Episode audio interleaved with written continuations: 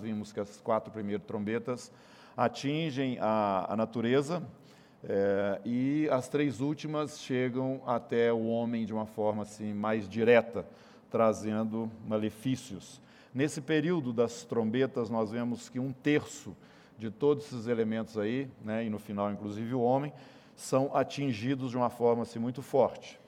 E hoje nós vamos ver nas sete taças ou flagelos, que não vai ser mais um terço, aí já vem a totalidade, né? Uma, um juízo muito mais forte sobre toda a terra, mas num período já diferente deste período que é o período das trombetas. Estamos fazendo um rápido, dando uma passada rápida, estamos aqui mostrando no capítulo 10 o anjo forte dizendo que assim que o livro foi aberto, a partir daí o documento já está liberado e que aquilo que é que não podia acontecer agora tem que ser estabelecido. O que, que não podia ser acontecer? Exatamente a herança que é, nós temos em Deus, ou aquelas coisas que o Senhor já tinha preparado para nós e que por causa do pecado nós fomos então impedidos de acessá-las. O reino de Deus, então, manifestado em toda a sua plenitude, não poderia ser acessado pelo homem por conta do pecado. Ninguém podia abrir aquele documento né, que está na mão do Deus Todo-Poderoso. Até que o Senhor Jesus se apresenta, Ele é o único, Ele é aquele que não cometeu pecado, né? aquele que não conheceu o pecado, Deus é, fez com que caísse sobre ele todo julgamento, juízo, né? para que nós fôssemos então livres e feitos então herdeiros agora dessa promessa bendita, co-herdeiros com Jesus, o Filho unigênito de Deus, que agora é o primogênito entre muitos irmãos. Então, a partir do, do, da, das, do sexto selo, nós temos aí as sete trombetas e que vem desdobrando, né? Vem juízos de Deus em decorrência deste reino que vai ter que ser manifestado mesmo.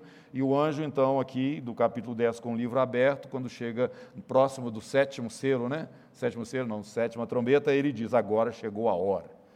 Então, nós identificamos a sétima trombeta exatamente com este momento especial em que o reino de Deus tem a sua manifestação. Manifestação essa que ainda não é total e plena sobre a terra, mas ela já é alguma coisa definida e clara. Eu quero é, explicar para os irmãos é, algo que no capítulo 11 você vai ler aí rapidamente os dois primeiros versos. Foi dado um caniço semelhante a uma vara e me foi dito: dispõe-te médio santuário. Essa palavra aí, santuário, tabernáculo, agora vai ter um significado muito forte e o seu altar e os que nele adoram, mas deixa parte do átrio exterior do santuário e não meças, porque foi dado aos gentios, esses por 42 meses calcarão os pés à cidade santa. Nós estamos vendo aí três, três pontos, né? É, a primeira parte, que eu chamo aí, vou chamar aqui de terceiro céu. A outra também é o segundo céu, que está aí manifestado.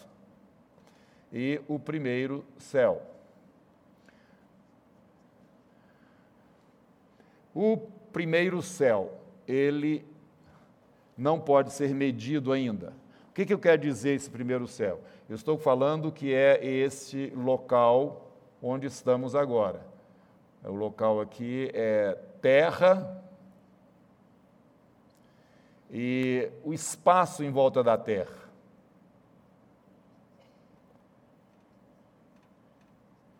Vamos explicar isso aqui melhor. O, o, o, livro de Efésios nos fala que nós fomos, capítulo 2, é, ele traz isso aí. A Bíblia não fala literalmente sobre o segundo céu, mas fala sobre o terceiro e o primeiro com clareza, né? Então, que, que, é, esses, essa referência, né, está aí no capítulo 2 de Efésios, ele nos deu vida, estando vós mortos nos vossos delitos e pecados, dos quais andastes outrora, segundo o curso deste mundo, segundo o príncipe da potestade do ar, do espírito que agora atua nos filhos da desobediência, entre os quais todos nós andamos outrora, segundo as inclinações da carne, fazendo a vontade da carne e dos pensamentos. Lá no Efésios, no capítulo 6, nós já vamos encontrar lá o seguinte: revestidos de toda a armadura de Deus, verso 11 para poderes ficar, ficar firmes contra o diabo, porque a nossa luta não é contra sangue e carne, contra, mas é contra principados, potestades, contra os dominadores deste mundo tenebroso e as forças espirituais do mal. Então, quando eu estou falando terra, eu estou falando aqui Ares, em volta da terra, já foi colocado aqui, tá? É, espaço em volta da terra. O que significa isso? Se nós vamos ainda um pouco mais atrás no Antigo Testamento, o livro de Daniel, nós vamos encontrar lá um momento em que é, o anjo Gabriel, o homem Gabriel, o arcanjo Gabriel, ele vai levar uma revelação para Daniel, depois dos 21 dias de jejum. Né?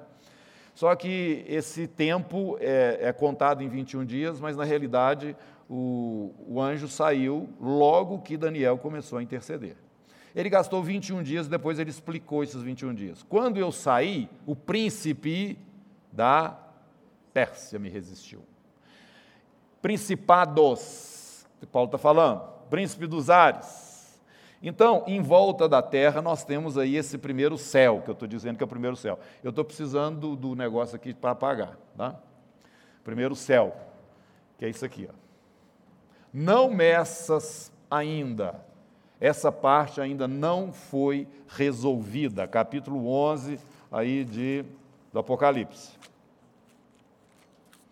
Foi-me dado um caniço semelhante a uma vara, né? E me foi dito: Dispõe-te, mede o santuário de Deus, o seu altar e os que nele adoram, mas deixa a parte do átrio exterior do santuário. É, o primeiro, o segundo e o terceiro céu, eles têm a mesma disposição do tabernáculo. Paulo fala que nós nos movemos em Deus, não é mesmo? Então, toda a criação de Deus é o espaço do Senhor. Tem um, um, um problema que está aqui hoje, aqui e aqui.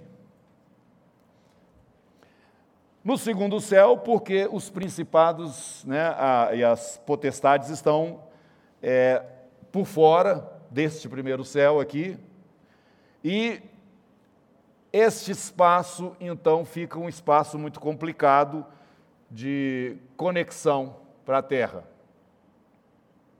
no sentido daquilo que vem de Deus para a terra.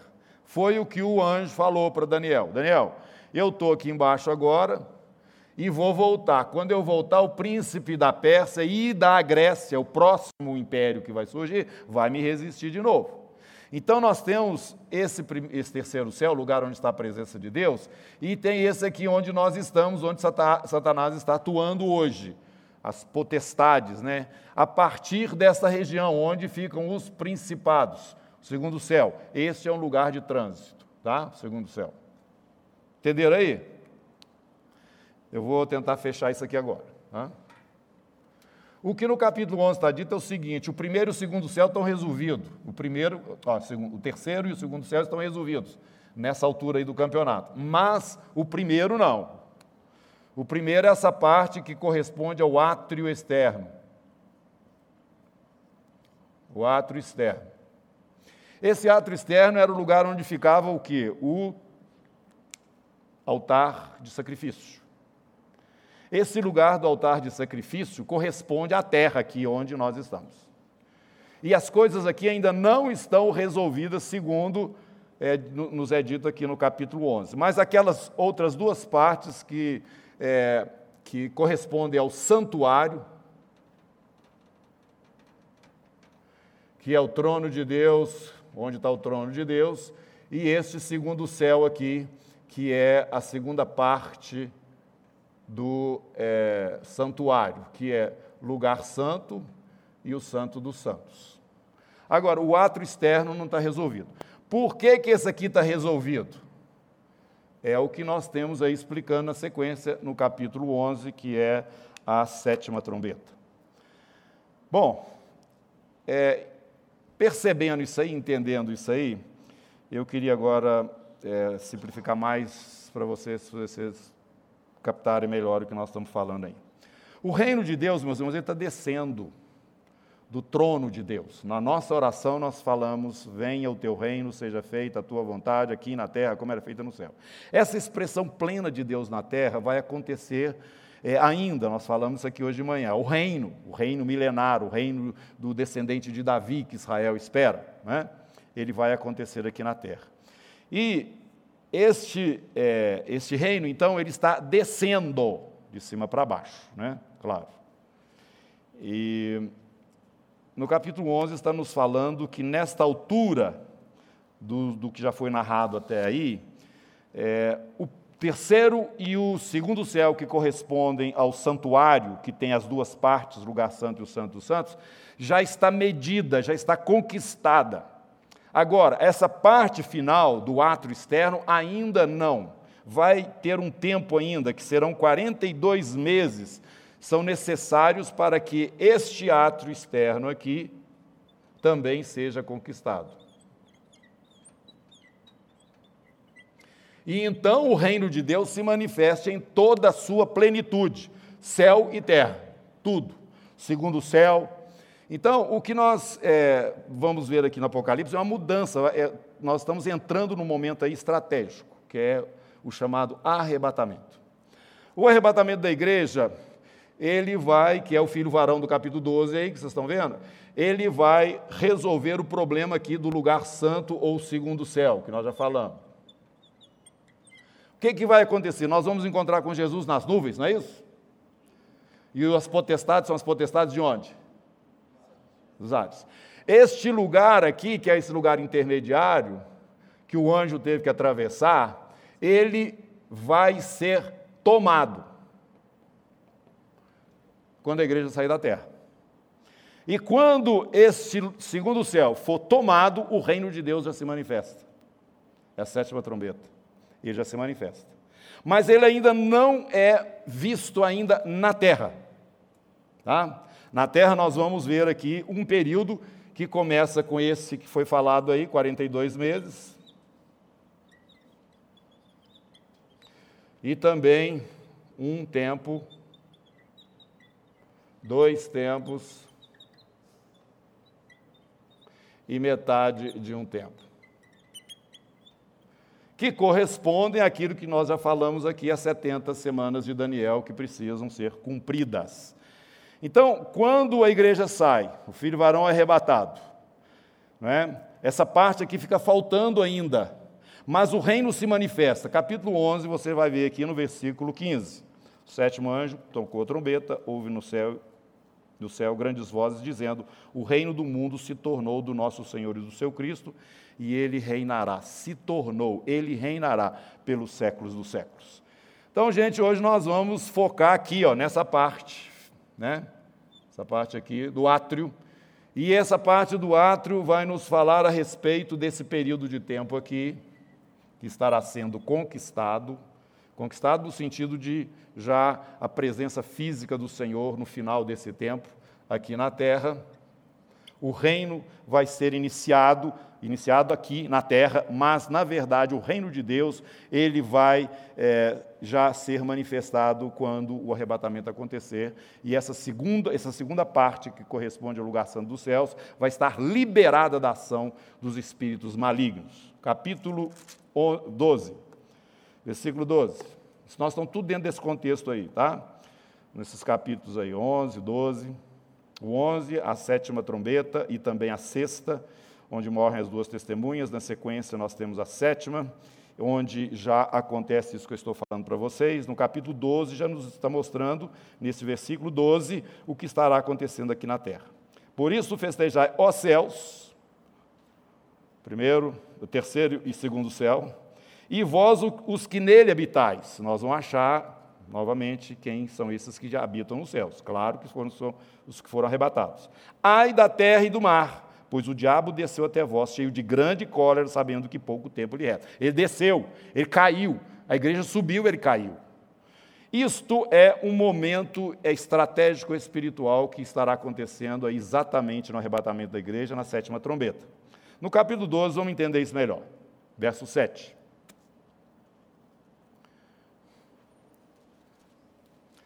Houve peleja no céu. Isso não aconteceu, não, viu, gente? Mas vai acontecer nesse momento aí. Houve peleja no céu. Os anjos pelejaram contra o dragão, que é o diabo. Também pelejaram o diabo e os seus anjos.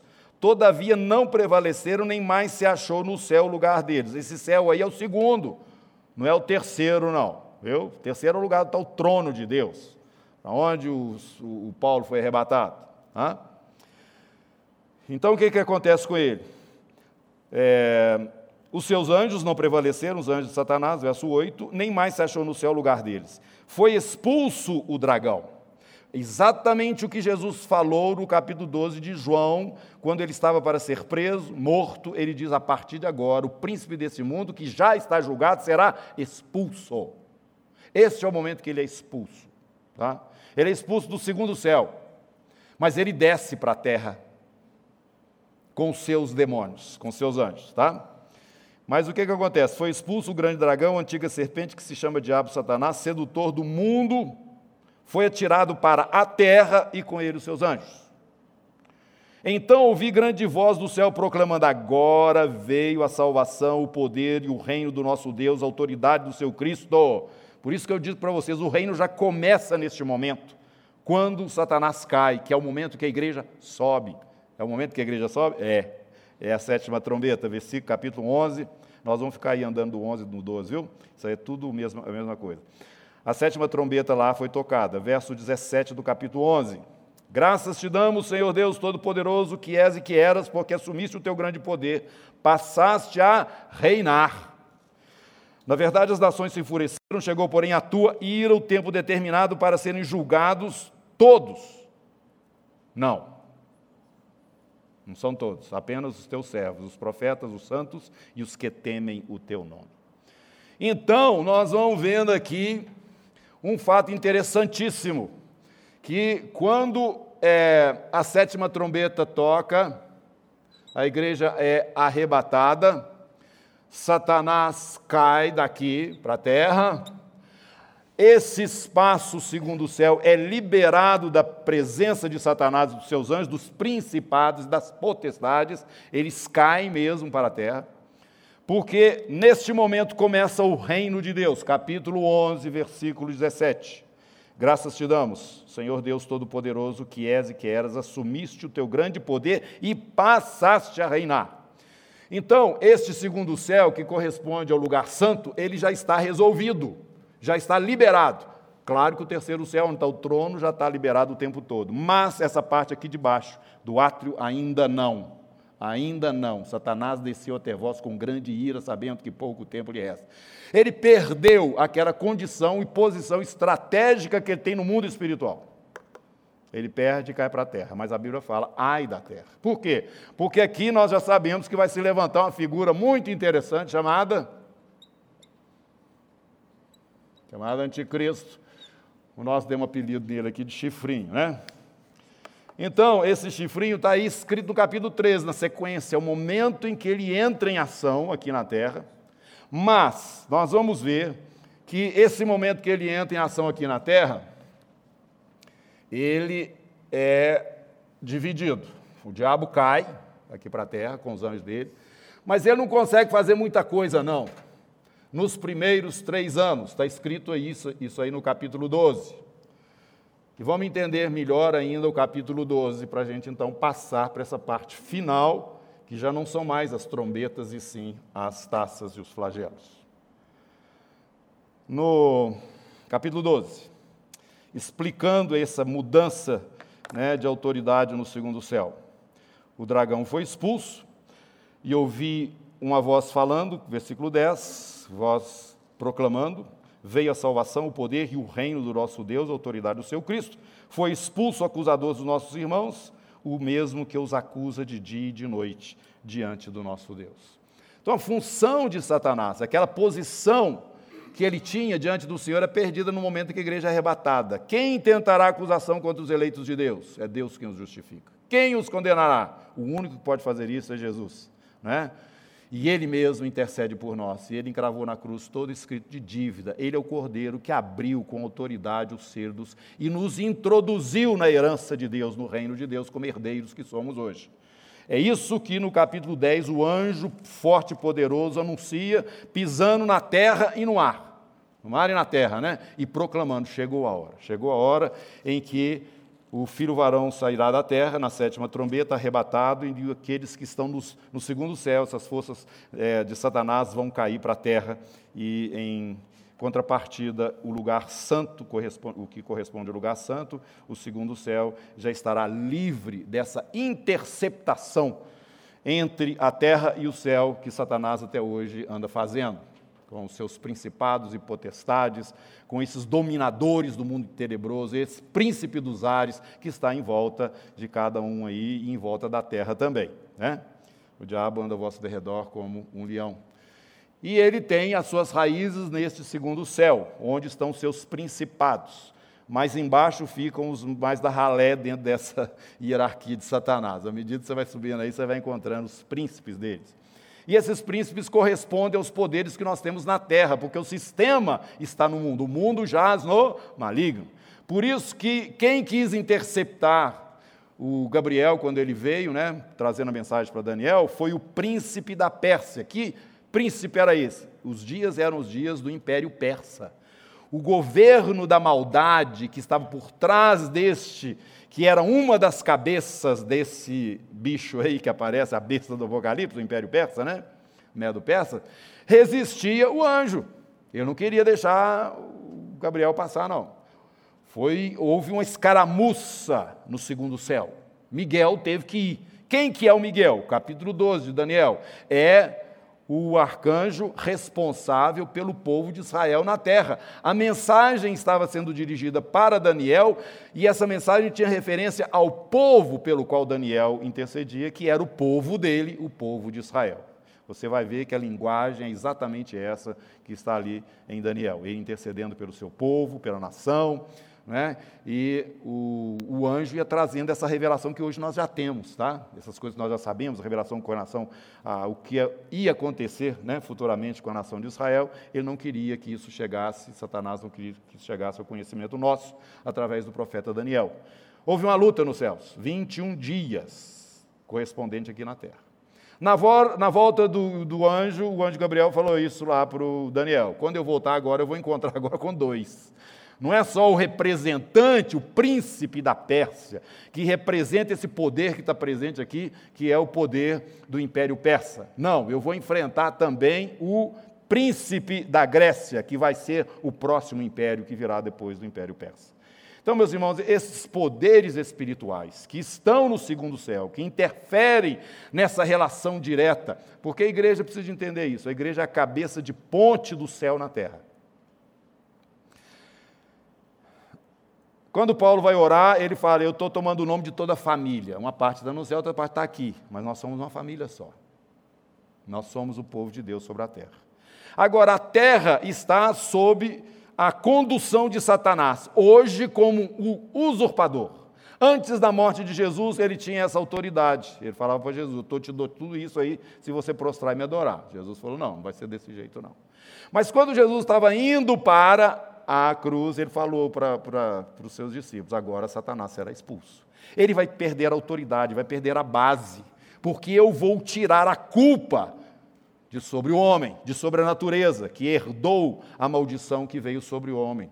Por isso que Paulo fala, nós, como primícias de Deus, estamos gemendo no nosso íntimo, esperando essa hora em que nós vamos entrar na posse da herança, que é chamado o dia da revelação dos filhos de Deus, que é o arrebatamento, e a própria natureza geme e suporta também essa angústia, aguardando essa liberação, essa libertação. Isso é muito importante, gente, porque o milênio nós vamos ter uma natureza recuperada, restaurada também. E este Cordeiro de Deus, Jesus, já está falando e anunciando que o príncipe das trevas seria expulso. Capítulo 12 nos mostra esse momento. Agora, por que isso acontece? Satanás, ó, Miguel luta com Satanás nos ares, é, e a troco de quê? O que está acontecendo? Lá no capítulo 8, nós vimos que quando o sétimo selo é aberto para anunciar exatamente o que vai estar acontecendo neste finalzinho que culmina com a presença de Jesus na terra, nós encontramos lá alguma coisa muito interessante.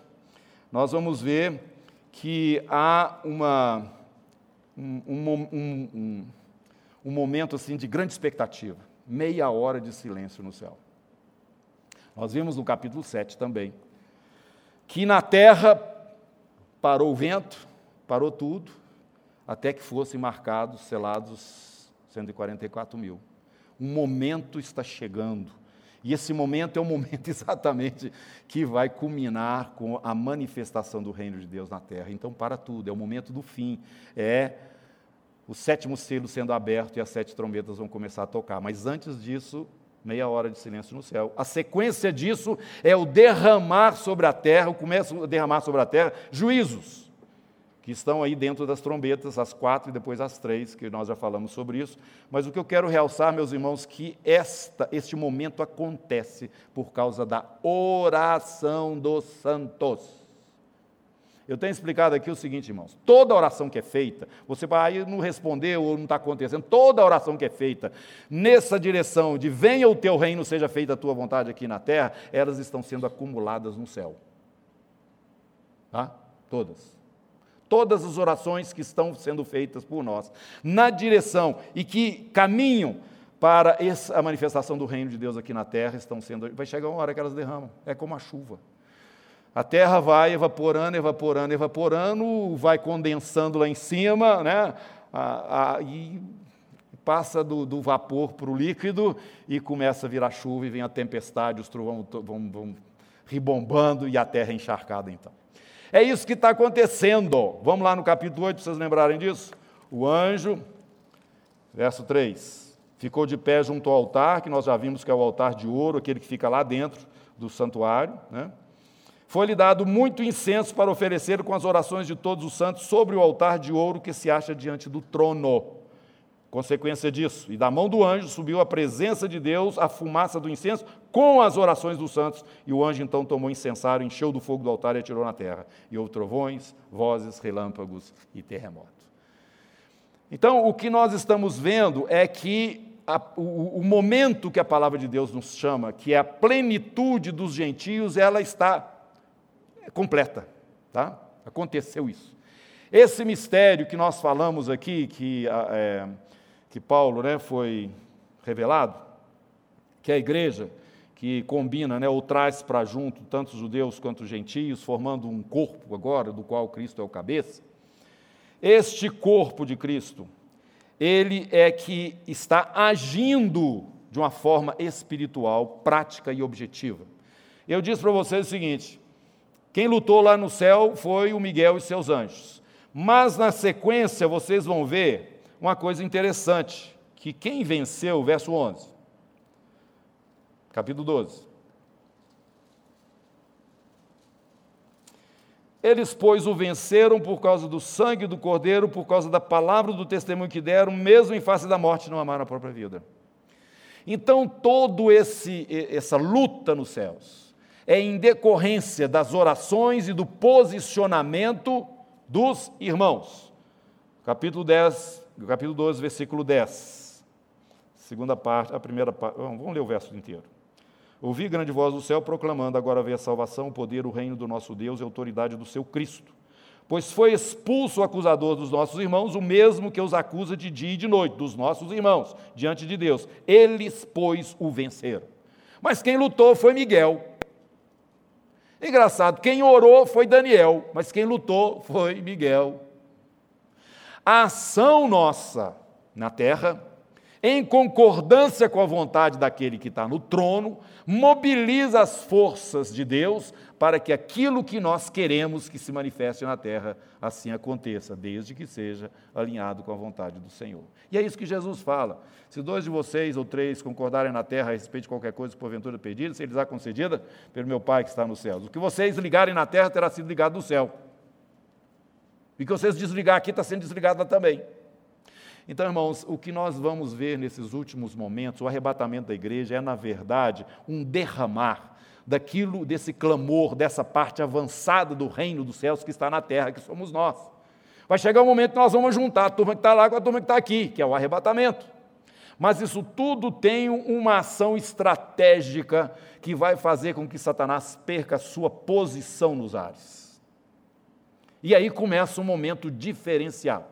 Eu já expliquei aqui também, que já falamos aqui rapidamente, que a, a, a, a estratégia de guerra que normalmente nós até conhecemos é que primeiro você bombardeia lá o lugar e depois é que você desce com infantaria, né? Que você toma posse do lugar. É, é isso que é feito. Normalmente nas guerras aí.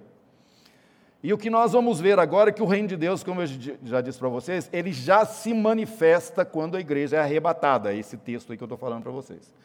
E ela é arrebatada porque ela já alcançou é, é, esse ponto né, de derramar de, do seu clamor na terra, juntamente com esse período que é chamado o tempo, é, é plenitude dos gentios que é o evangelho acontecendo e alcançando todas as etnias da terra. Depois que o evangelho, que é o cavalo branco, andar no mundo inteiro, todas as etnias tiverem recebido a palavra de Deus, é coincidente esse momento também com o derramar das, do, do, do, da intercessão né, e da ação da, da igreja na terra, que traz então essa mudança. O filho varão nasce e é arrebatado para Deus, que é a igreja do Senhor Jesus. Bom, Satanás cai para a terra. E aí nós começamos a ver esse período que é um período crítico, chamado período da grande tribulação. É, eu sei que é muita coisa que eu estou tentando juntar aqui, mas eu gostaria de parar aqui um pouquinho e perguntar: vocês estão me acompanhando? Estão conseguindo acompanhar? Pois bem, irmãos, é, essa mudança, tá? Ela mostra que agora não tem mais terceiro, segundo, conquistados. Né?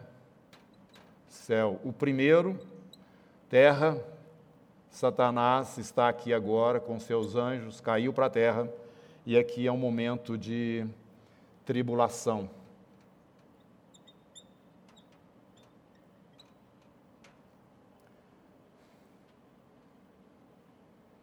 Aconteceu essa mudança. Isso aqui já está resolvido.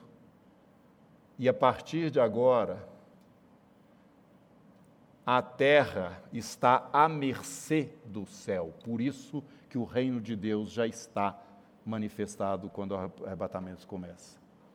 Porque não há como segurar aquilo que vem do céu para a terra mais. Não existe mais este colchão que intercepta ou que está entre o, trono de Deus e a terra. Os ares já não estão mais povoados pelos demônios, eles caíram juntamente com Satanás para a terra. Por isso que o reino de Deus já se manifesta no arrebatamento da igreja. E Jesus ainda nem pisou na terra. É o que nós estamos lendo no capítulo 11 e 12. Chegou o reino agora, né? E começa então, você vai ver agora no capítulo 15. Dá uma puladinha para o capítulo 15. Ah, antes do capítulo 15, leio no capítulo 1, 11, versículo 19. O, cap, o versículo 11 e 19 mostra a igreja, a igreja chegando, tá? Abriu-se o santuário. A igreja chegou lá no céu. E esse filho varão chegando no céu, você encontra ele aqui no capítulo 7, que foi a abertura de todo esse período aí, explicando. Vamos ver lá no capítulo 7, versículo é, 14. Quem são estes que estão aí diante do trono, né, vestidos de vestiduras brancas, com palmas na mão, povos de todas as tribos, línguas e nações? É, eu respondi para o ancião, Verso 14, tu sabes. Ele então me diz: São esses os que vêm da grande tribulação, lavaram suas vestiduras e as alvejaram no sangue do cordeiro. Já expliquei que grande tribulação que é essa, tá? Isso aí não é a grande tribulação que nós vamos. Isso aí é, é o período da igreja aqui na terra. Razão porque se acham diante do trono de Deus e o servem de dia e de noite no seu santuário. E aquele que se assenta do trono estenderá sobre eles o seu tabernáculo a igreja chega no céu, abriu-se, capítulo 11 lá, abriu-se o santuário, a igreja está chegando lá. Porque Satanás caiu aqui para a terra.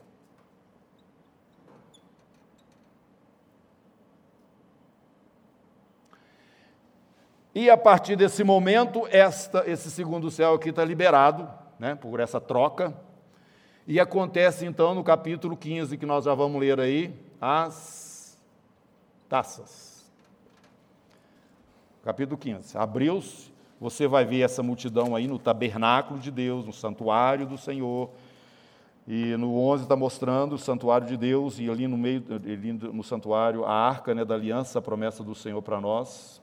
Ele sobre ela, ele não esquece dessa promessa no capítulo 15, então vai nos mostrar o que, que aconteceu. Vi no céu outro grande sinal admirável: sete anjos tendo os sete últimos flagelos, pois com este se consumou a cólera de Deus. Verso 5. Explicando, depois dessas coisas olhei, abriu-se no céu o santuário do tabernáculo do testemunho. Então aqui está abrindo para entrar, e nas taças está abrindo para sair. Saíram o quê? Lá de dentro, sete anjos. Saiu uma voz, né? Espera aí, vamos ler aqui. Abriu o santuário do tabernáculo e os sete anjos que tinham sete flagelos saíram do santuário, vestidos de linho puro, resplandecente e cingidos no peito com cintas de ouro, que é uma veste sacerdotal. Então, irmãos, a igreja chegando aqui, ela já autoriza, segundo o céu liberado, né, ela já autoriza o juízo de Deus que vai começar a ser derramado neste período aqui na terra, que nós já vimos, que é dividido em duas partes. 1360 dias ou 42 meses. E a mesma coisa do lado de cá, vamos colocar aqui um tempo, que é de acordo com a linguagem de Daniel, dois tempos e metade de um tempo. Agora nós vamos perceber o seguinte: o reino de Deus já está, já está manifestado. O que nós vamos ver nesses sete anos aqui, que nós temos, que ainda falta aqui na terra, é o cumprimento daquela parte final da história de Israel, da, das 70 semanas, que nós já explicamos também, faltam sete anos para acontecer. Então, esse período das taças, ele é o período do último tempo de Israel na terra, antes que o príncipe chegue, o santo dos santos, seja ungido né, na sua volta. A igreja já está com o Senhor Jesus e ela mesma executa esses juízos de Deus, porque sai do tabernáculo onde ela está a ordem para que essas taças sejam derramadas sobre a terra. Só que esse primeiro período aqui, na terra, é um período até certo ponto tranquilo em relação a esses juízos que virão. Por quê? Porque as taças elas só atuam na segunda metade desse período de sete anos. Vamos para frente mais um pouquinho. Lá no céu, o que está acontecendo no momento que o filho do varão chega lá? Capítulo 11, novamente. Tribunal de Cristo.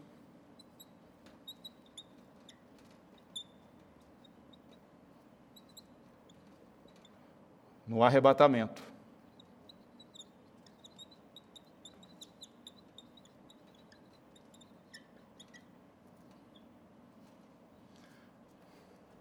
Vou botar essa seta aqui, senão confunde, né?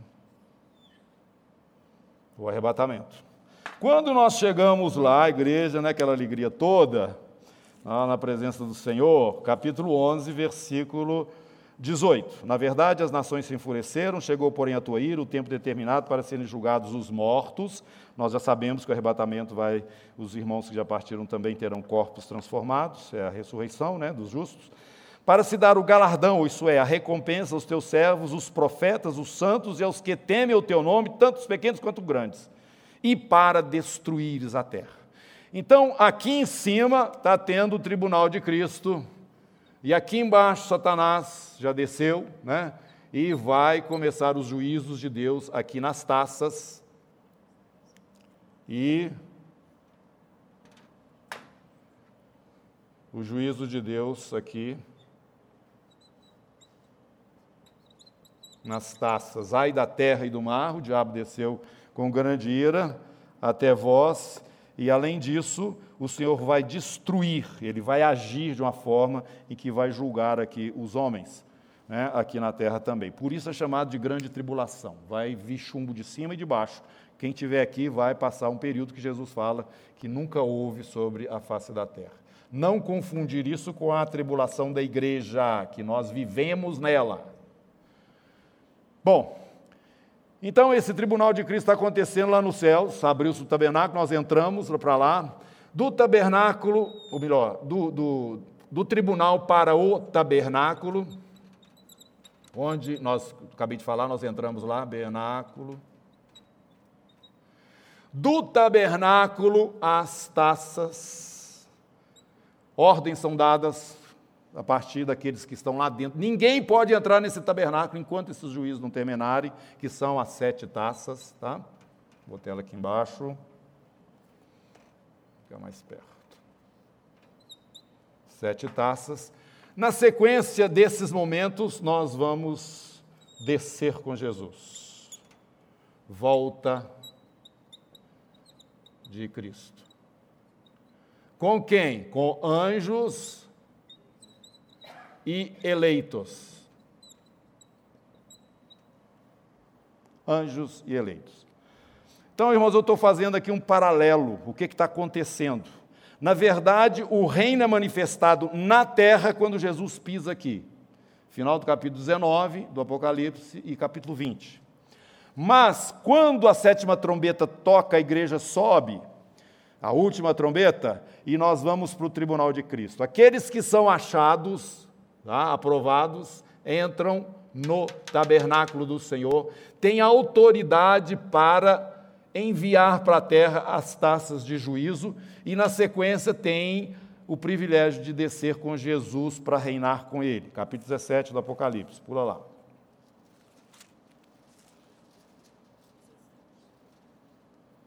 Versículo 14. Pelejarão, pelejarão eles contra o cordeiro, esse momento final que está sendo descrito aqui. E o cordeiro os vencerá, pois é o Senhor dos senhores e o Rei dos reis. Vencerão também os chamados eleitos e fiéis que se acham com ele. Então, isso é literal, nós estamos voltando com Jesus, juntamente com os anjos de Deus, e isto é explicado com detalhes no capítulo 19. Ah, eu esqueci de uma coisa aqui, ó. Bodas. Desculpa. Bodas. Na sequência desse momento do tabernáculo, nós vamos ter nos céus as bodas do Cordeiro. Está aí no capítulo 19. E na sequência disso, Jesus desce com estes eleitos e fiéis, que são estes que está aí no capítulo 19. Tá? Verso 7: Alegremos-nos e exultemos, demos-lhe a glória, porque são chegadas as bodas do cordeiro, cuja esposa a si mesma já se ataviou, pois lhe foi dado vestir-se de linho finíssimo, resplandecente e puro, porque o linho finíssimo são os atos de justiça dos santos. Verso 11: Eu vi o céu aberto, e tem um cavaleiro que nós já sabemos que é Jesus, né? mas ele vem acompanhado. Ele está vestido, verso 13, com manto tinto de sangue o seu nome se chama Verbo de Deus. Seguiam-no os exércitos que há no céu. Que exércitos são esses? Montando cavalos brancos, com vestiduras de linho finíssimo, branco e puro. São os fiéis, os eleitos, que vêm com o Senhor. E este é o momento da ira do Senhor ser, é, culmina, né? Porque esse período das taças é o período da ira. Juízo de Deus. É também descrito o momento em que ele pisa o lagar. A vinda de Jesus, nós já sabemos, vai acontecer é, aquele encontro ali no Vale do Armagedon, haverá uma batalha muito grande, vai ter muito morticínio, isso nós vamos ver lá no capítulo 14 agora, que é o princípio do derramar dessas taças, e esse período, ou melhor dizendo, o período das taças, descrito aí no capítulo 14 do livro do Apocalipse. Essa sequência é bom você guardar para a gente poder continuar. Até aqui que vocês têm conseguido acompanhar? Seguiram? Paralelo do céu e na terra? O reino de Deus já acontecendo, a partir do momento que a igreja é, está com o Senhor. O tribunal de Jesus, os aprovados no tabernáculo, esse tribunal aqui ele é seletivo, né? E na sequência as bodas, mas enquanto aqui no tabernáculo já começa a haver a destruição na terra, que são as taças que são ordenadas. Aqui embaixo, nós vamos falar agora, nós, é, é, o que vai estar acontecendo, mas lá em cima é esta a sequência. Filho varão nos céus, somos é, apresentamos diante do Senhor. Vamos ver lá, 1 Coríntios, capítulo. Deixa eu ver, o Tribunal de Cristo, me ajuda aí. Importa que todos compareçamos perante o Tribunal de Cristo. 5,10. Isso, 1 Coríntios, capítulo 2 Coríntios, capítulo 5, verso 10.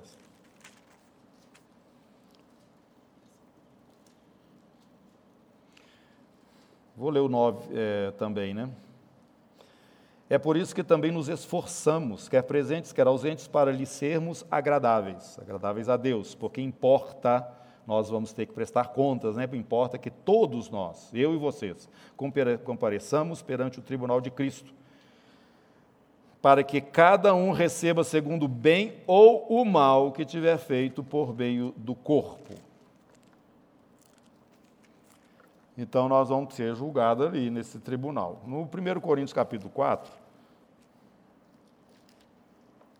o apóstolo está falando uma coisa muito interessante aqui.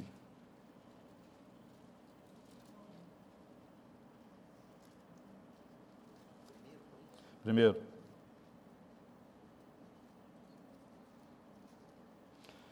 Assim, pois, importa que os homens nos considerem como ministros de, de, Cristo, despenseiros dos mistérios de Deus. Ora, além disso, o que se requer do despenseiro é que cada um deles seja encontrado fiel.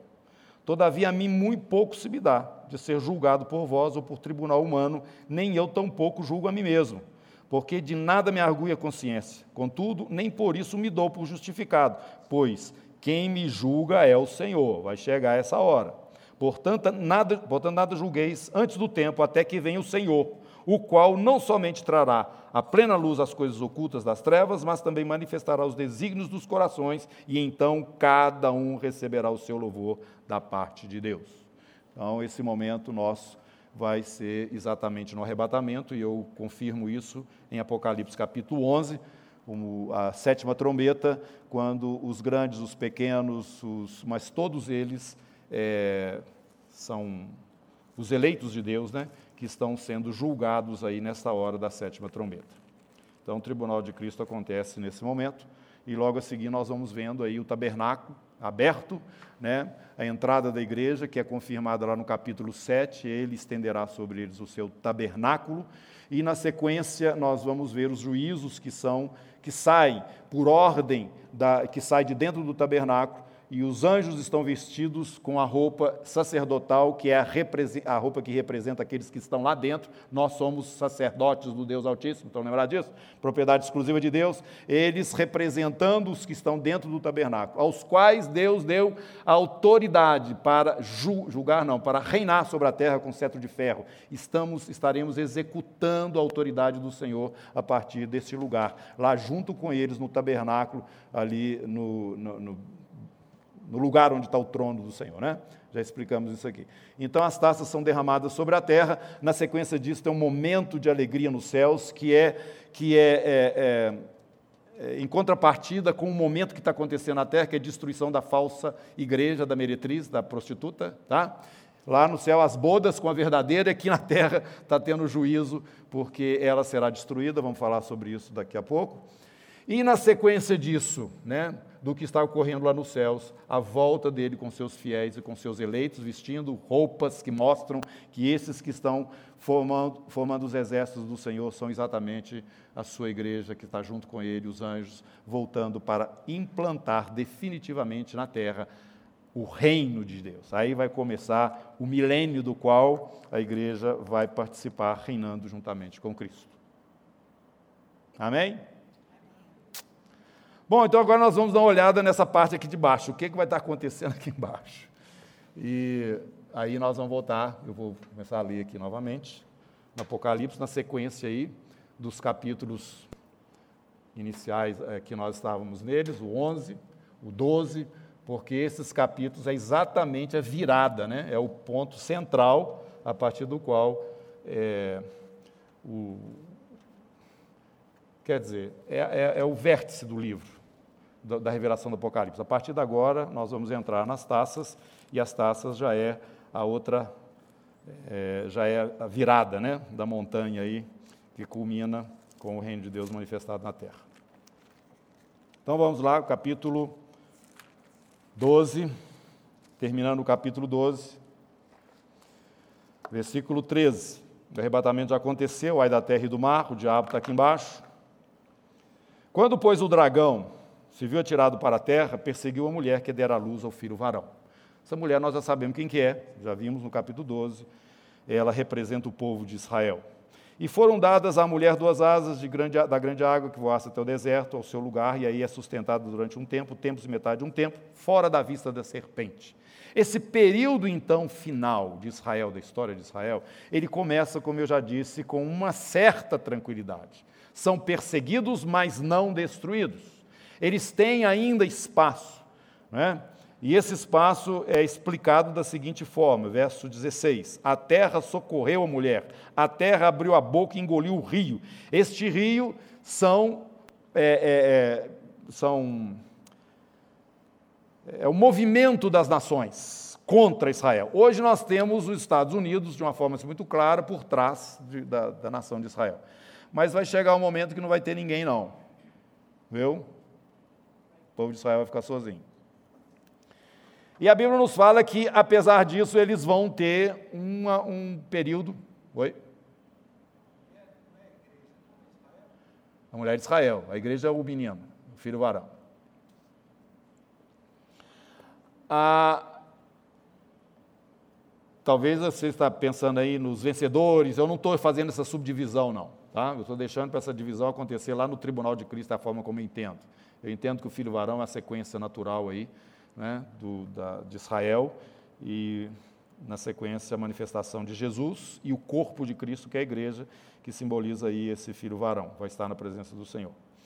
Mas essa mulher, nesses primeiros três anos e meio, ela consegue sobreviver. E provavelmente pelo fato de hoje já ter esse espaço geográfico na Terra, Israel hoje é um país, é uma potência no mundo, né? armada também, tem bomba atômica, tem.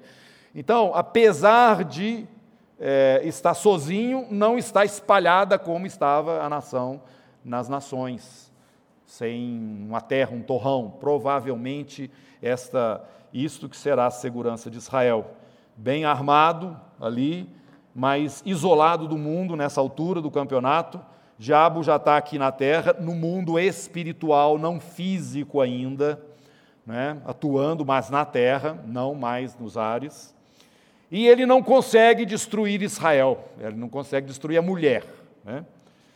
Então, verso 17: Irou-se o dragão contra a mulher e foi pelejar com os restantes da sua descendência os que guardam os mandamentos de Deus, referência à antiga aliança, e têm o testemunho de Jesus, que estão dentro da nova aliança. Hoje de manhã nós separamos aqui claramente a antiga da nova e mostrando para os irmãos que Israel não é igreja, igreja não é Israel, e que nós estamos dentro desta aliança agora do, do, do vinho novo, né, em odres, odres novos, que é esse novo momento da nova aliança. Mas depois que a igreja sair da terra, irmãos, é, Israel volta, capítulo 11 de Romanos, a ser o foco da, ação, da atenção do Senhor, e dentro da nação de Israel haverá então este avivamento que nós vimos lá no capítulo 7, mostrando que dentro desse período aí do fim, haverá então das doze tribos de Israel representantes, doze mil de cada tribo, e eles entrarão nessa fase final da história do povo de Israel e vão realmente fazer uma grande mudança aí no cenário dentro da nação. Então, nesse momento, desses primeiros três anos e meio, ou um tempo, dois tempos, metade de um tempo, depois que a igreja sai, Israel ainda sobrevive até certo ponto de uma forma ainda mais tranquila, quer dizer, não está ainda sendo exterminado. Exterminado naqueles que resistem à autoridade que já está presente no mundo, que nós já vimos pelo relato de Daniel, que é aquele grande imperador que vai surgir no último império aqui na terra. Não é isso? Ele fará firme aliança com muitos, sete anos. E essa aliança vai trazer essa paz que não existe no Oriente Médio. Ele vai conseguir. Mas, no meio dos três anos e meio, vai acontecer algumas coisas que vão mudar totalmente essa situação. E então, no capítulo 13, vem nos mostrando o que, que vai acontecer. Então Israel consegue sobreviver aí, os descendentes da mulher, que neste caso já são, é, são judeus, mas que já entendem, que guardam os mandamentos, mas entendem que o Messias é Jesus, eles estão então acobertados, assim como nós hoje estamos, eles estarão neste momento acobertados então pelo sangue da nova aliança. E agora começa um período terrível sobre a terra. Este é o, o, o, a peneira final de Deus na nação de Israel. Lembrem vocês que, embora essa nação seja uma nação escolhida, o remanescente é que seria salvo. Está escrito isso lá no capítulo 9 de Romanos. Mas só que esse remanescente é aquele final, aqui que sobrou.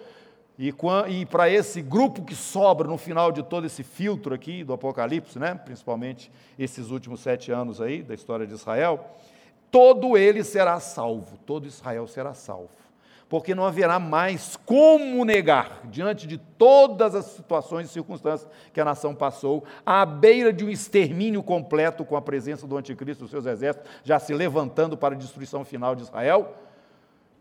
Aí então eles vão olhar para aquele a quem eles traspassaram e vão chorar por ele como se chora por um primogênito, unigênito. E aí então haverá uma conversão em massa em Israel. Todo Israel será salvo. Tá?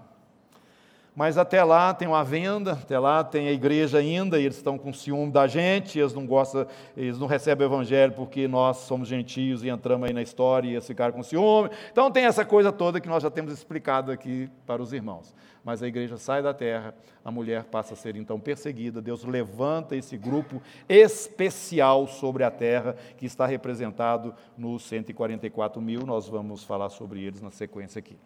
Vá agora para o capítulo 10 de Mateus. Eu li uma parte dele hoje aqui de manhã e eu vou explicar para vocês o que, que está acontecendo aqui na sequência. Os doze que Jesus envia, eles fazem parte dos 144 mil que são selados. Eles, na verdade, são os que iniciam esse processo de revolução em Israel mostrando o Messias e o reino que era prometido pelos profetas.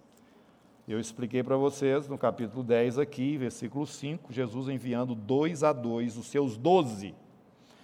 Os doze enviou Jesus, dando-lhes a seguinte instrução: Não tomeis rumo aos gentios, nem entreis em cidades samaritanas.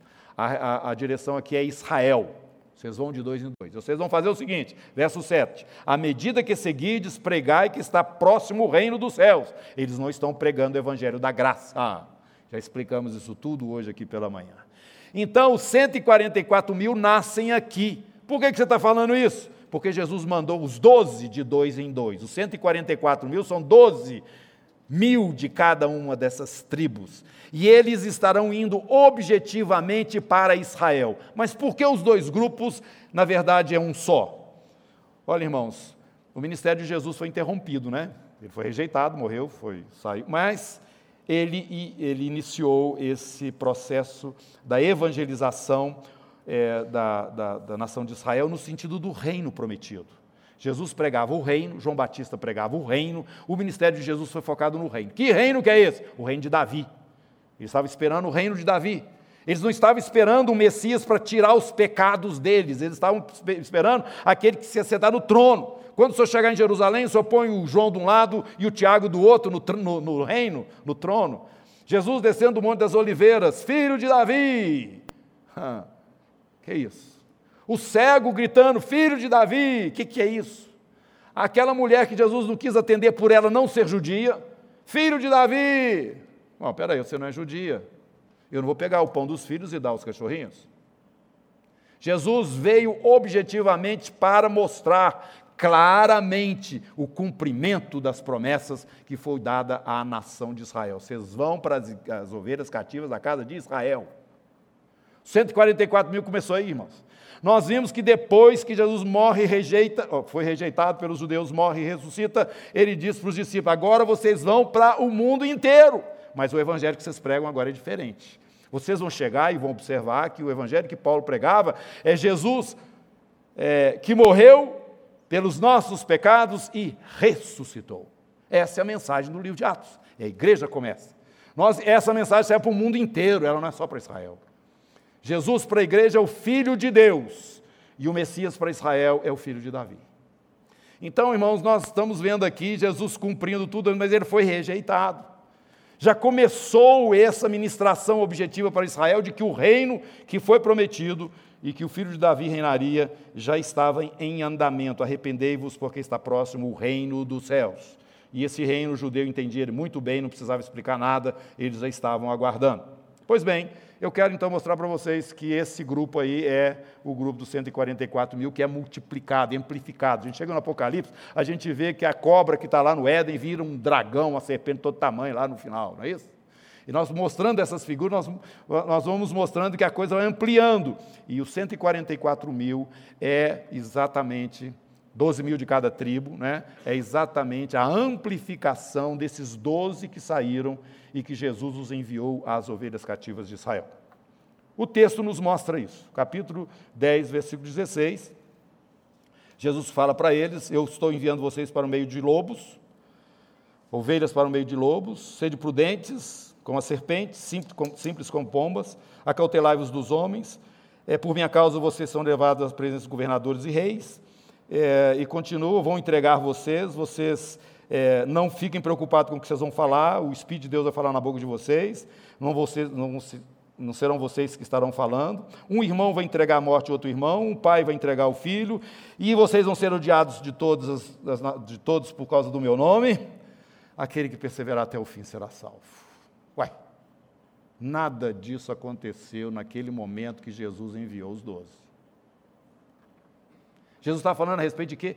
A continuação aqui, verso 23. Quando forem vos perseguirem numa cidade, fugir para outra, porque em verdade vos digo que não acabareis de percorrer as cidades de Israel até que venha o filho do homem. Mas Jesus nem morrido tinha. E ele já está falando aqui a respeito do seu retorno.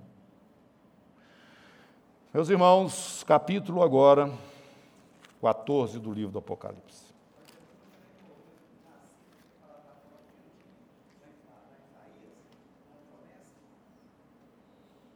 Eu não escutei você.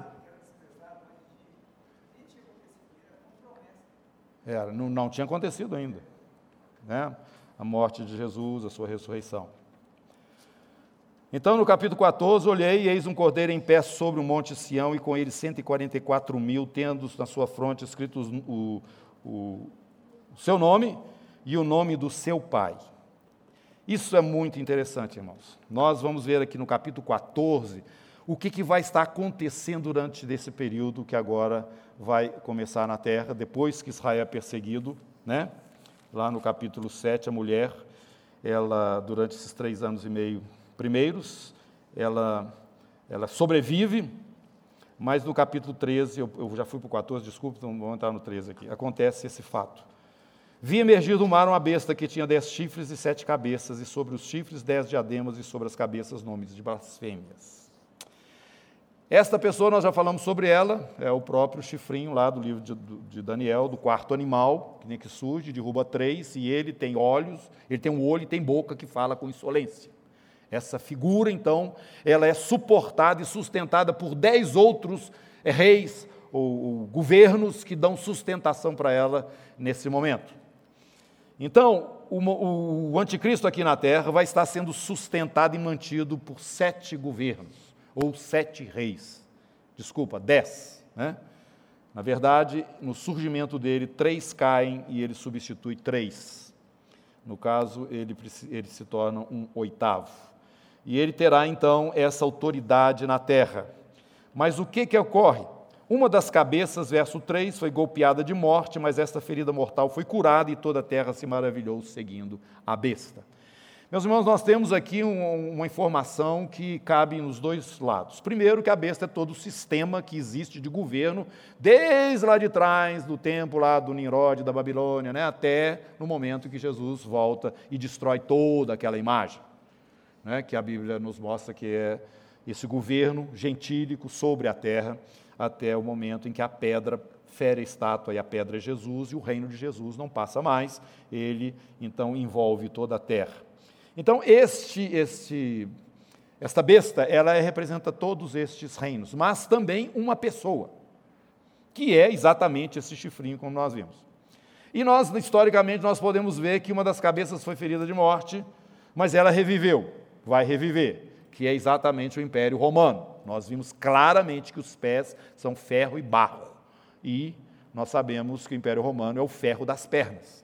Então, o reino deste homem que vai vir, ele literalmente vai ter as suas raízes no Império Romano. Então, alguém vai, poder, vai dizer em qualquer momento: o Império Romano reviveu. Quando esse homem chegar, este antigo Império Romano estará representado numa roupagem nova e, claro, num momento totalmente diferente, onde o César, o grande César, vai ter uma autoridade muito maior do que aquelas pela ciência já, por capacidade de controle que nós já estamos entrando dentro dele. É isso que faz o pessoal ficar mais entusiasmado com o do Apocalipse, quando a gente fala de marca, quando a gente fala de besta, quando a gente fala né, dessas coisas, porque nós já estamos entrando dentro disso. Hoje você está perdendo progressivamente a sua liberdade por conta de proteção. É isso? Então, cada dia que passa, você tem que. Eu fico nervoso quando eu chego na Araújo e eu vou comprar um negócio lá, a dona fala para mim o seguinte: digita o seu CPF aí. Ou então eu chego numa loja qualquer, estou comprando um negócio, o seu CPF. Para que isso, CPF? Porque eu estou com dinheiro aqui, eu estou te dando dinheiro, você me dá ali o que eu quero, pronto. Não, não vou digitar CPF, não. Você sabe por que quer? Que quer que você Informação, informação, informação, informação. Eles falam para você o seguinte: você vai receber ofertas. Eu não estou lá interessado nas suas ofertas. Cada dia que passa, irmão, você está lendo aí, você lê no, no, seu celular aí, você sabe? Nos aplicativos, esses negócios. Não paga nada, você, você que acha. Você que acha. Você está dando as suas informações todas. Todas. Tá? Tá, eles sabem mais da minha. É, eu vou pedir para eles fazer meu imposto de renda, que sabe muito mais do que, que eu gasto, do que, que eu ganho, do que eu mesmo. Então, gente, presta atenção no que eu estou falando. Estou aqui dando um exemplo. Nós estamos perdendo progressivamente a nossa liberdade em função da segurança. Tá? Então, para que você tenha segurança, você tem que dar mais informações para que você seja protegido. Agora, o que vai acontecer quando esse homem chegar aqui, esse grande César? Todas essas informações vão estar na mão dele. Todo mundo vai ter uma marca, o seu CPF vai ser mundial. É a marca da besta. Pronto.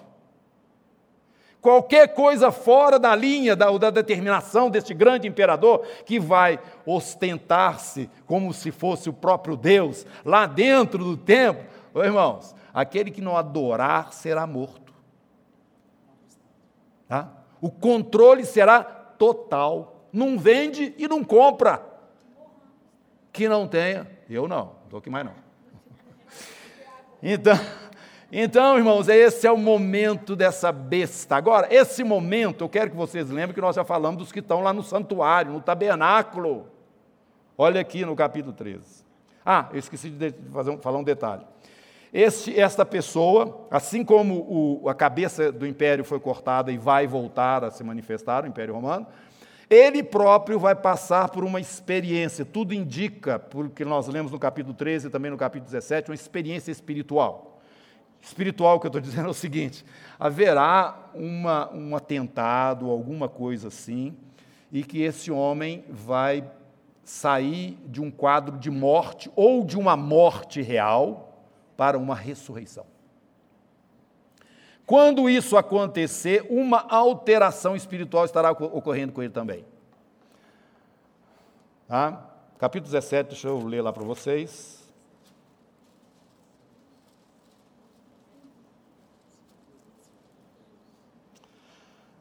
Dir-te-ei o mistério, verso 7, segunda parte do capítulo 17. Dir-te-ei o mistério da mulher e da besta que tem as sete cabeças e os dez chifres que leva a mulher. A besta que viste era e não é, está para emergir do abismo. Caminha para a destruição, e aqueles que habitam sobre a terra, cujos nomes não foram escritos no livro da vida, desde a fundação do mundo, se admirarão vendo a besta que era e não é, mas aparecerá. Ela vem do abismo. Capítulo 13, versículo 3: E vinham das suas cabeças golpeada de morte. Mas essa ferida mortal foi curada e toda a terra se maravilhou seguindo a besta e adoraram o dragão. Então, meus irmãos, esse momento é aquele momento que Paulo fala, né, que ele vai é, entrar no santuário de Deus e vai se declarar Deus, e toda a terra vai ter que se submeter a este Deus, entre aspas, que estará possuído pelo dragão. Verso 4. E adoraram o dragão, porque o dragão deu para a besta a sua autoridade. E vão adorar a besta e vão dizer quem é semelhante a ela e quem pode contra ela. Na verdade, o poder desse último imperador vai ser grande demais. Agora, o que, que ele faz? Verso 5, vamos lembrar do, do chifrinho lá de Daniel. Foi-lhe dado uma boca que proferia arrogâncias e blasfêmias e autoridade para agir 42 meses. Três anos e meio. É o tempo dele. Agora, o que, que ele faz com essa boca? Abriu a boca em blasfêmias contra Deus, para lhe difamar o nome e difamar o tabernáculo. A saber o quê? Os que habitam no céu. A igreja lá em cima arrebatada. no santuário de Deus. Ele vai abrir a boca contra. Ele vai falar contra. E foi-lhe dado também que pelejasse contra os santos e os vencesse, os descendentes da mulher que guardam os mandamentos de Deus e têm a fé em Jesus. É o momento em que Israel está vivendo os seus últimos anos aqui sobre a terra, que culminam com a vinda do Messias. Vão adorá-la todos os que habitam sobre a terra de toda tribo, povo, língua e nação, cujos nomes não foram escritos no livro da vida do Cordeiro, que foi morto desde a fundação do mundo. E na sequência nós vamos ver que ele vai ter um par, que é o falso profeta. Nós vamos falar muito sobre isso, porque eu quero pular já para o capítulo 14. Bom, este capítulo 14 vai nos mostrar o quadro que nós vamos ter daqui para frente, até que Jesus pise na terra. Nós já estamos agora na segunda metade dos sete anos. No, verso, no capítulo 14, então, nós vamos ver os 144 mil. E nós já vamos vê-los na presença do Senhor. Eles, então, estão aqui destacados, dentro deste período, como um grupo específico de Deus, que trouxe uma palavra contundente, um grupo que teve uma ação objetiva de Deus e que tinha uma conexão direta com o Senhor, e foram aqueles enviados pelo Senhor. Lá no capítulo 10, Jesus termina falando para os discípulos o seguinte: até um copo d'água que eles derem para vocês, eles vão receber galardão por isso. Esse período em que vocês estarão sendo perseguidos, ele vai ser curto. E aqui nós estamos vendo 144 mil aqui, são esses que não se macularam com mulheres, verso 4, são eles os seguidores do Cordeiro por onde quer que vá, são os que foram redimidos dentre os homens, primícias para Deus e para o Cordeiro. Olha, primícia é a igreja, viu gente? Eles também são chamados de primícia aqui. Mas a palavra de Deus nos fala que eles não podem ser aperfeiçoados sem nós. Tá? Então nós somos primícias, nós chegamos primeiro. Mas esses 144 mil também são vistos de dentro de Israel como primícias para o Senhor por conta daquilo que eles fizeram. Irmãos, eles são vistos nos céus provavelmente todos eles vão pagar com a vida, e na perseverança ganhareis as vossas almas. Capítulo 14, verso 12. Aqui está a perseverança dos santos, os que guardam, repetindo, os mandamentos de Deus, a antiga aliança, e a fé em Jesus. Então esse grupo está muito bem delineado. Esse grupo também está integrado no capítulo 15, versículo 2. Vamos ver lá. E vi como um mar de vidro mesclado de fogo, os vencedores da besta, da sua imagem, do número do seu nome, que se acham em pé no mar de vidro, tendo harpas de Deus. E entoavam o cântico de quem? Moisés. Guardam os mandamentos de Deus. Cântico de Moisés. Doze mil de cada tribo dos filhos de Israel. Não confundamos esses aqui são judeus. E eles estavam can cantando nesse lugar lá nos céus. Grandes e admiráveis são tuas obras, Senhor Deus Todo-Poderoso. Justos e verdadeiros são os teus caminhos, ó Rei das Nações. Quem não temerá e não glorificará o teu nome? O cântico do Cordeiro. Agora, o cântico de Moisés, vocês têm que ir lá no livro de Êxodo, que vocês vão achar ele lá. É Êxodo ou Deuteronômio? Agora, Deuteronômio, desculpa. Deuteronômio, vocês vão encontrar, se não me engano, no capítulo 32. Não, mas o de Êxodo não é o cântico de Moisés. Tá? O cântico que está sendo referido aqui é pelo conteúdo. Tá? Vocês podem ver claramente que é o capítulo 32 lá, do, se não me engano, de Deuteronômio. Porque Deus manda Moisés escrever Ele fala assim: esse cântico vai servir de testemunha entre eu e esse povo. E quando você vai lendo o cântico que Moisés escreve, Deus conta a história do povo de Israel até o momento em que o reino se manifesta. Coisa impressionante. E eles estão aqui cantando o cântico de Moisés na presença do Senhor. Aconteceu aquilo tudo, igual Daniel. Senhor, tudo que o Senhor falou que ia acontecer com a gente, aconteceu. Tem misericórdia de nós. É a oração que Daniel faz. E aqui na presença de Deus, eles cantam o cântico do Cordeiro, fé em Jesus, mas também cantam o cântico da velha aliança, que foi dada a Moisés, porque eles são judeus e eles estão na presença de Deus. Aqui nós temos uma coisa muito interessante, irmãos. A igreja subiu com o corpo glorificado corpo glorificado. Ressurreição, tá? Nós já estamos, somos no tribunal de Cristo julgados já com é, o, o, corpo glorificado. Nós entramos, no, se somos aprovados, no tabernáculo, no santuário do Senhor com o corpo glorificado. Com o corpo glorificado nós vamos participar das bodas do Senhor e com esse corpo glorificado nós vamos descer para a terra. Mas enquanto isso na terra, momento de provação, tribulação, está morrendo gente, não está?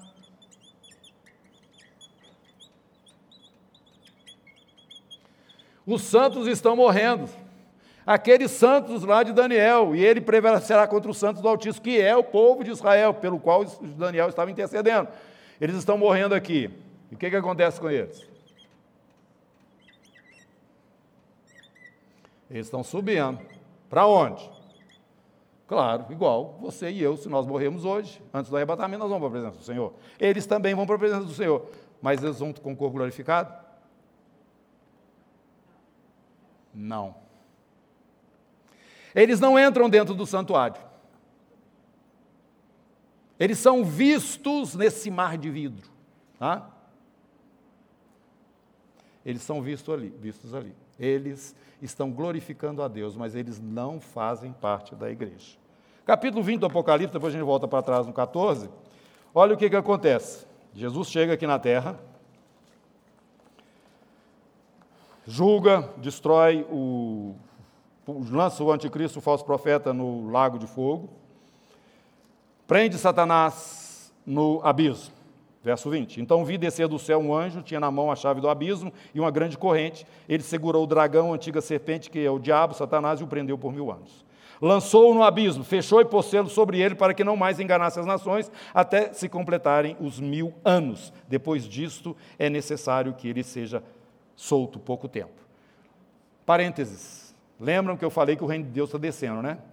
O Senhor vai expulsar Satanás do segundo céu, ele cai para a terra. Quando Jesus chega na terra, ele cai para o abismo.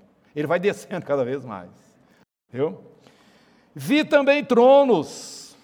Nesses sentaram aqueles aos quais foi dada autoridade de julgar, que é a igreja. Vocês não sabem que nós julgaremos inclusive os anjos? Está lá em capítulo 5 de 1 Coríntios. 5 não, 6. Se não for no 5 é no 6, se não for no 6 é no 5. E o que, que acontece? Jesus chegou. Né? O tribunal é estabelecido. O Tribunal das Nações, Mateus 25 fala sobre ele também. Mas o que, que acontece? Vi as almas dos decapitados a sentença de morte no tempo da tribulação vai ser a decapitação. Tá? Vi as almas dos decapitados por causa do testemunho de Jesus, essa turma aí, ó, que está morrendo aí.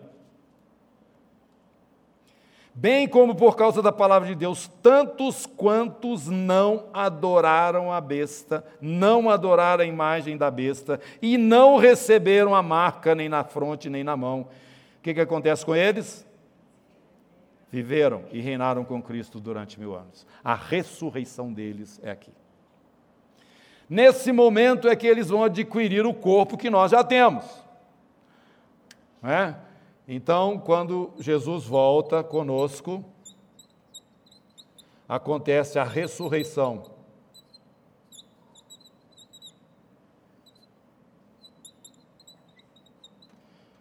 Ressurreição com dois S e dois R's, né? Obrigado. Meu português é meio limitado. Então, acontece a ressurreição dos santos da tribulação, e não somente dos santos de, da tribulação, irmão, mas dos santos lá da antiga aliança. Antiga aliança. Porque a história da nação foi completa, os sete anos já se completaram. Então, o, a turma lá, o Moisés, o Isaías, o Jeremias, o Oséias, o Malaquias, a turma toda e mais muitos outros, juntamente com os santos da tribulação, ressuscitam aqui para reinar com Jesus. Mas a igreja já volta com Jesus, os fiéis, os eleitos, que já tinham adquirido o corpo glorificado no arrebatamento nesse tempo anterior. Então, quero mostrar isso para vocês já irem entendendo. Essa ressurreição aqui é a terceira fase da primeira ressurreição. Primeira ressurreição é Jesus, depois a igreja de Jesus e depois os santos da tribulação. Completa-se a primeira ressurreição, tá? porque nós sabemos que tem a segunda ressurreição e a segunda a coisa já é mais complicada. Então, voltando lá para o capítulo 14. Nós ainda tem, temos cinco minutos para acabar com o Apocalipse aqui. Capítulo 14, nós vamos ver aqui uma coisa interessante. Eu expliquei para vocês que no capítulo 14 nós vamos ver esta, esse período que é o período das taças. E uma coisa interessante, vamos começar lá. Verso 6, primeira voz.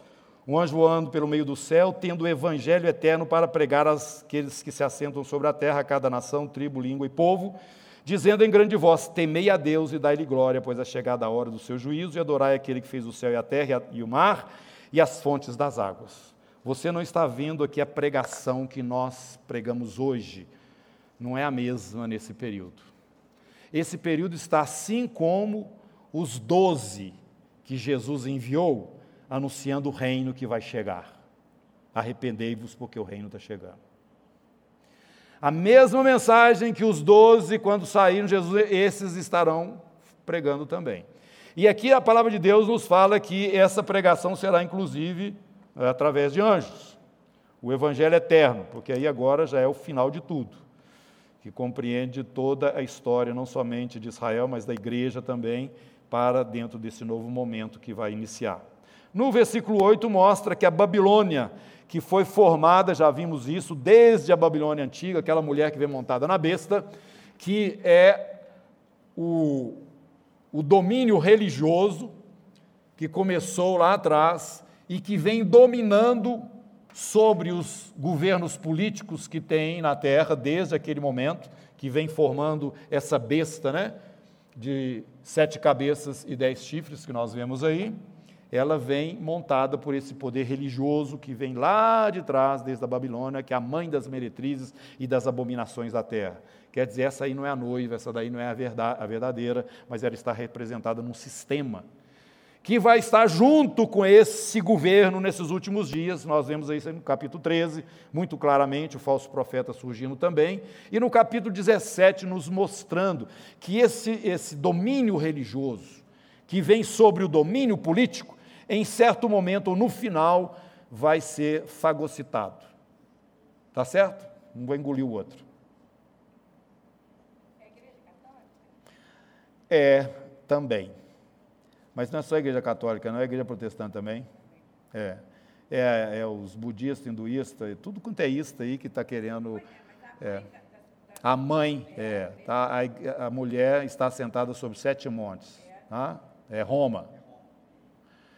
Então, nós temos essa informação muito clara, tá? que o, o religioso vai estar junto com o político para que esse domínio final aconteça. Mas o finalzinho de tudo, essa parte que é a parte religiosa não terá mais sentido. Por quê? Porque o anticristo é Deus. Para que ficar com essa conversa aí de religião mais? O dragão já está reinando, já está governando. As dez, os dez reis vão dar esse suporte e, juntamente com o anticristo, vão destruir essa Babilônia, capítulo 17 do livro do Apocalipse. De um dia para o outro, essa estrutura religiosa toda que tem no mundo vai desaparecer. Assim como aconteceu com Jesus no Monte da Transfiguração, Moisés e Elias, e desapareceram os dois, só ficou Jesus, vai acontecer também da parte de Satanás nesse último momento. Esse todo que está em volta do, do, dragão e a figura do anticristo, é, de uma hora para outra desaparece e só fica ele. Tá? Então, isso que está descrito aí no capítulo 17, também nós vamos ver na sequência das taças, e a voz aqui do anjo está mostrando que vai cair a Babilônia. E você vai encontrar isso lá no capítulo 16.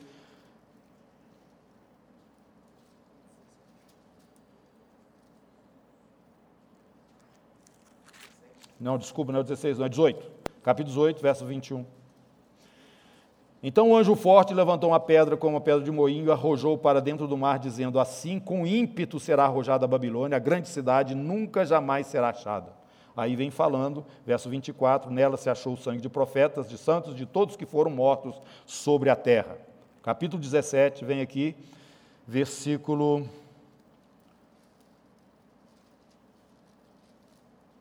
16. Os dez chifres que viste são esses dez governos, né?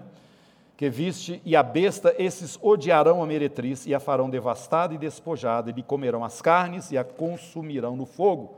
Porque em seu coração incutiu Deus que realize o seu pensamento, executem a uma e deem à besta o reino que possuem, até que se cumpram as palavras de Deus. A mulher que viste a grande cidade que domina sobre os reis da terra.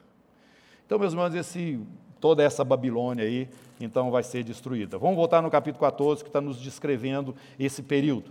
No versículo 9 está uma outra voz. Seguiu-se a esse outro anjo, o terceiro dizendo em grande voz: Se alguém adora a besta, tá? e a sua imagem recebe a marca na fronte ou sobre a mão, também esse beberá do vinho da cólera de Deus, preparado sem mistura do cálice da sua ira é exatamente essas sete taças da ira de Deus que vão ser, estarão sendo derramadas nesse período. E essa pessoa será atormentada com fogo e enxofre diante dos anjos do Senhor na presença do Cordeiro. A fumaça do seu tormento sobe pelos séculos dos séculos e não tem descanso nem de dia e de noite. Essa é a sorte dos adoradores da besta, da sua imagem e quem quer que receba a marca do seu nome. Aqui está a perseverança dos santos, novamente vão morrer aqui, né? Os que guardam os mandamentos de Deus e a fé em Jesus, porque eles não vão se sujeitar à besta. E então no verso 13 fala o seguinte: ouvi uma voz do céu dizendo: Escreve, bem-aventurados os mortos, esse que nós mostramos aqui para vocês, que vão estar morrendo nesse tempo e que estão aqui no capítulo 15, do verso 2 até o verso 4, no mar de vidro. Bem-aventurados os mortos que desde agora morrem no Senhor, sim, diz o Espírito, para que descansem de suas fadigas, pois as suas obras os acompanhem. E nós vamos ver agora a ceifa. Que ceifa que é essa?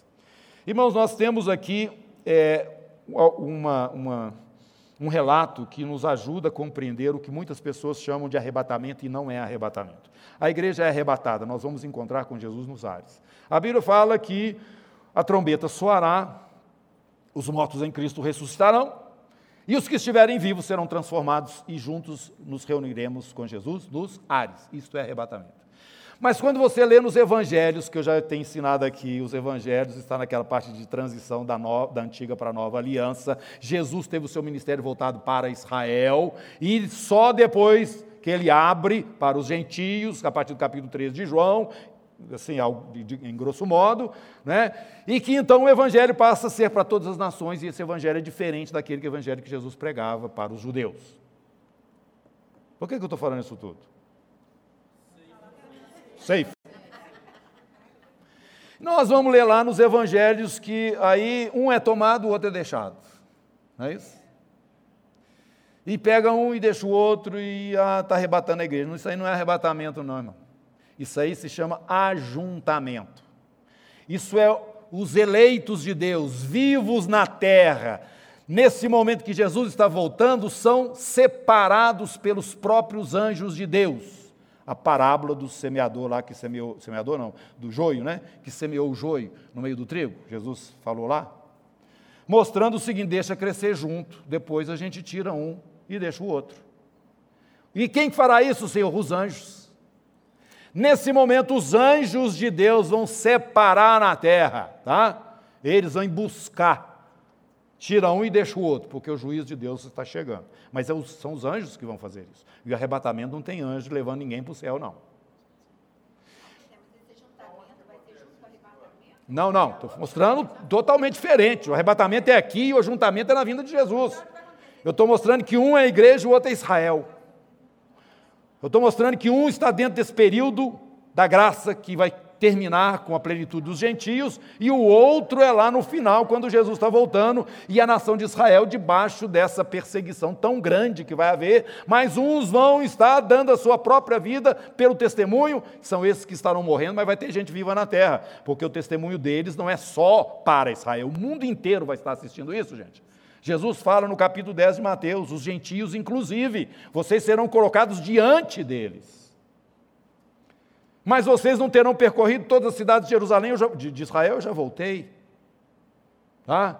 Então, quando Jesus está voltando, ele vem, os anjos vão fazer esse serviço e vão separar, capítulo 25 de Mateus, aí então vem o tribunal das nações. Usa as ovelhas para cá e os bodes para cá. Até um copo d'água que alguém der para vocês, capítulo 10 de Mateus. Enquanto vocês estiverem fazendo esse trabalho, quem recebe vocês recebe a mim. E até um copo d'água dado aí a um desses meus pequeninos vai receber o quê? Recompensa. E lá no, no julgamento das nações, Jesus fala exatamente isso também. Quando que nós tivemos nessa condição? Todas as vezes que vocês fizeram esses, esses, bem, esses benefícios a um destes meus pequeninos irmãos, a mim o fizesse. Esse é o julgamento das nações que vai acontecer, e por isso a ceifa está falando o seguinte: esses que são trigo verdadeiro, que está aqui, vão ser separados nesse momento agora final, eles serão ceifados. Saiu do santuário, um anjo gritando, verso 15, em grande voz, para que se achava sentado sobre a nuvem, toma a tua foice e ceifa, pois chegou a hora de ceifar, visto que a seara da terra já amadureceu, e aquele que estava sentado sobre a nuvem passou a sua foice sobre a terra, e a terra foi ceifada. Esse momento é o momento é, que vem junto com a vindima. É o momento que Jesus está voltando. Sexto selo falando, esconde-nos daquele que está chegando aí, do cordeiro, né? É o momento final que está descrito aí no capítulo 16 todo, nós já estamos lendo aqui no 14 e no 16, em mostrando os flagelos, quais serão que estarão sendo derramados sobre a terra. Vindima, saiu do altar, verso 18, aquele que tem autoridade sobre o fogo, e falou em grande voz ao que tinha a foice afiada, dizendo: Toma a tua foice afiada, ajunta os cachos da videira da terra, porquanto as uvas estão amadurecidas. Então o anjo passou a sua foice na terra, vindimou a videira da terra, lançou no grande lagar da cólera de Deus. O lagar foi pisado fora da cidade, correu o sangue do lagar até o freio dos cavalos, numa extensão de 1.600 estádios. Armagedon, juízo de Deus chegando na terra, destruição das nações que se levantaram contra ele, lideradas pelo anticristo e os seus subalternos. Essa história toda está descrita no capítulo 14, mostrando esse período que é o período das taças que nós vamos entrar e vamos ver aqui a partir do 15. Morrendo esses que têm o testemunho do Senhor, vão para a presença de Deus. Não têm corpos glorificados, vão ressurgir e receber esses corpos glorificados quando Jesus voltar com a sua igreja. E durante esse período aqui na terra, a besta, né, lutando contra aqueles que resistem o governo dela, porque não creem nela, mas creem no, no Senhor em Jesus como o verdadeiro Messias e Deus. No capítulo 16, então, vocês vão ver o que estará acontecendo, sendo derramado, né, é, agora literalmente. Capítulo 16, verso 1. Ouvi vindo do santuário, lembra sempre o santuário, quem que estava dentro do santuário? A igreja, uma grande voz dizendo aos sete anjos: Ide e derramai pela terra sete taças da cólera de Deus. Saiu, pois, o primeiro anjo, derramou a sua taça, e os homens portadores da marca da besta. Claro, então, que é num período em que a besta estará governando aqui na terra. E os seus adoradores, adoradores da sua imagem, sobrevieram neles úlceras malignas. E aí vem mostrando no capítulo 16 o que vai acontecer também durante esse período, no sentido das taças sendo derramadas sobre a terra.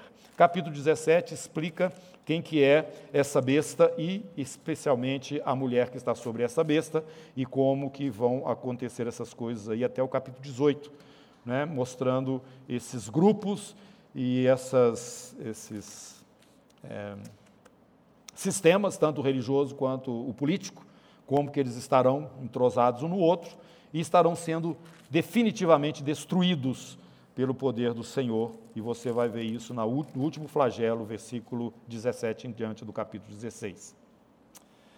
Bom, explicando a derrocada da Babilônia, como eu já falei, capítulo 18, 17 também, e do próprio anticristo, estão aí explicados. E no capítulo 19 nos fala a respeito da igreja já nas bodas com o Cordeiro e a volta dela para a terra, com Jesus liderando os exércitos celestiais.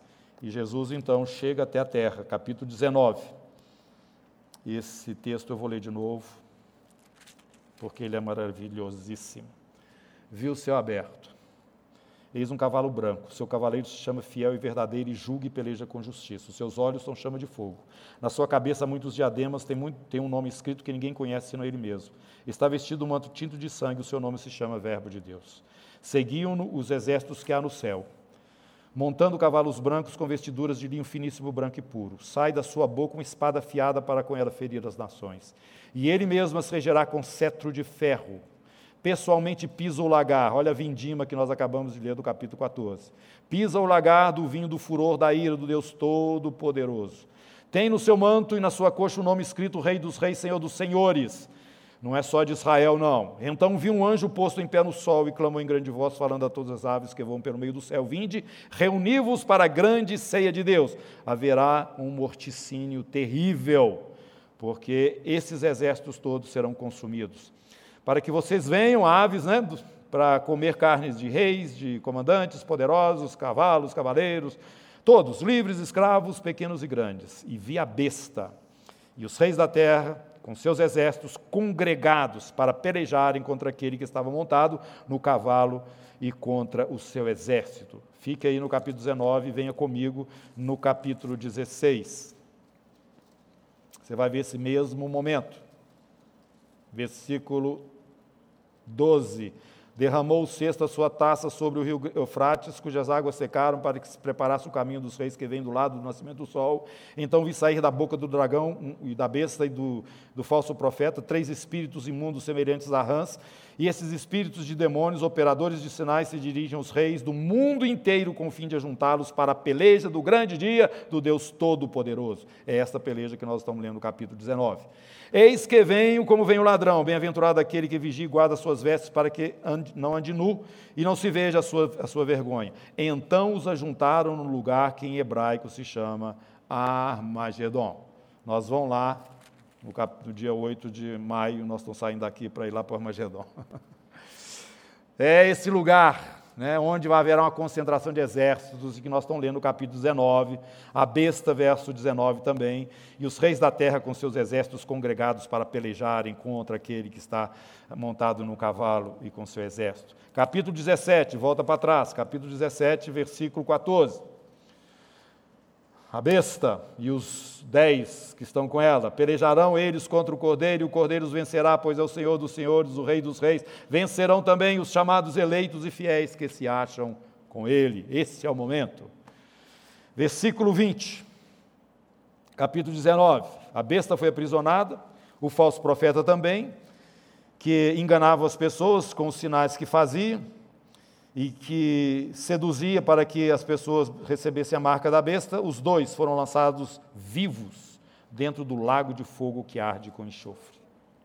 Os restantes dos mortos, os restantes foram mortos com a espada que saía da boca daquele que estava montado num cavalo. E todas as aves se fartaram das suas carnes. Essa espada, a espada que sai da boca, é a palavra de Deus né? esses exércitos estarão sendo destruídos, haverá um grande morticínio, vai morrer gente demais. Começa então o tribunal das nações. Os santos da tribulação ressuscitam agora, aqueles que estavam no mar de fogo, né, de vidro de fogo. Eles se, juntamente com os irmãos da antiga aliança, do Velho Testamento, eles ressurgem aí para reinar, para viver o milênio prometido com o Senhor e com a sua igreja. E esse é um período que Satanás está preso, na terra não vai ter mais demônio transitando, a terra será restaurada na sua plenitude e um momento novo vai surgir na terra que nós chamamos de milênio. E o Jesus vai estar sentado no trono de Davi, lá em Jerusalém, e Jerusalém será a capital do mundo, e ele vai reinar sobre todas as nações da terra. Nós, juntamente com ele, estaremos reinando sobre as nações. Ao vencedor darei né?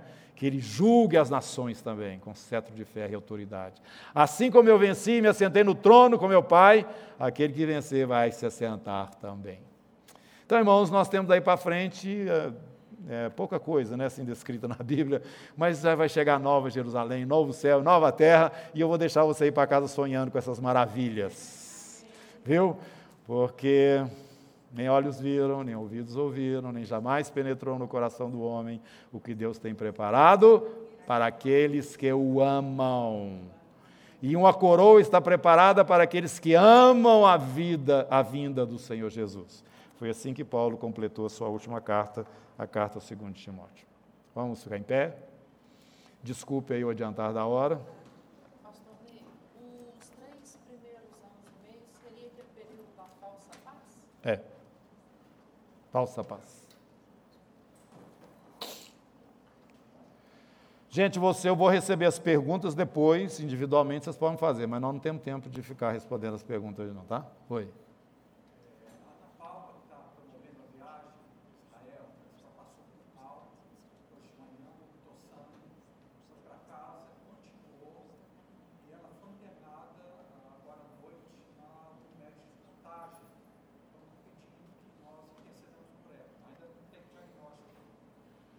Não sabia.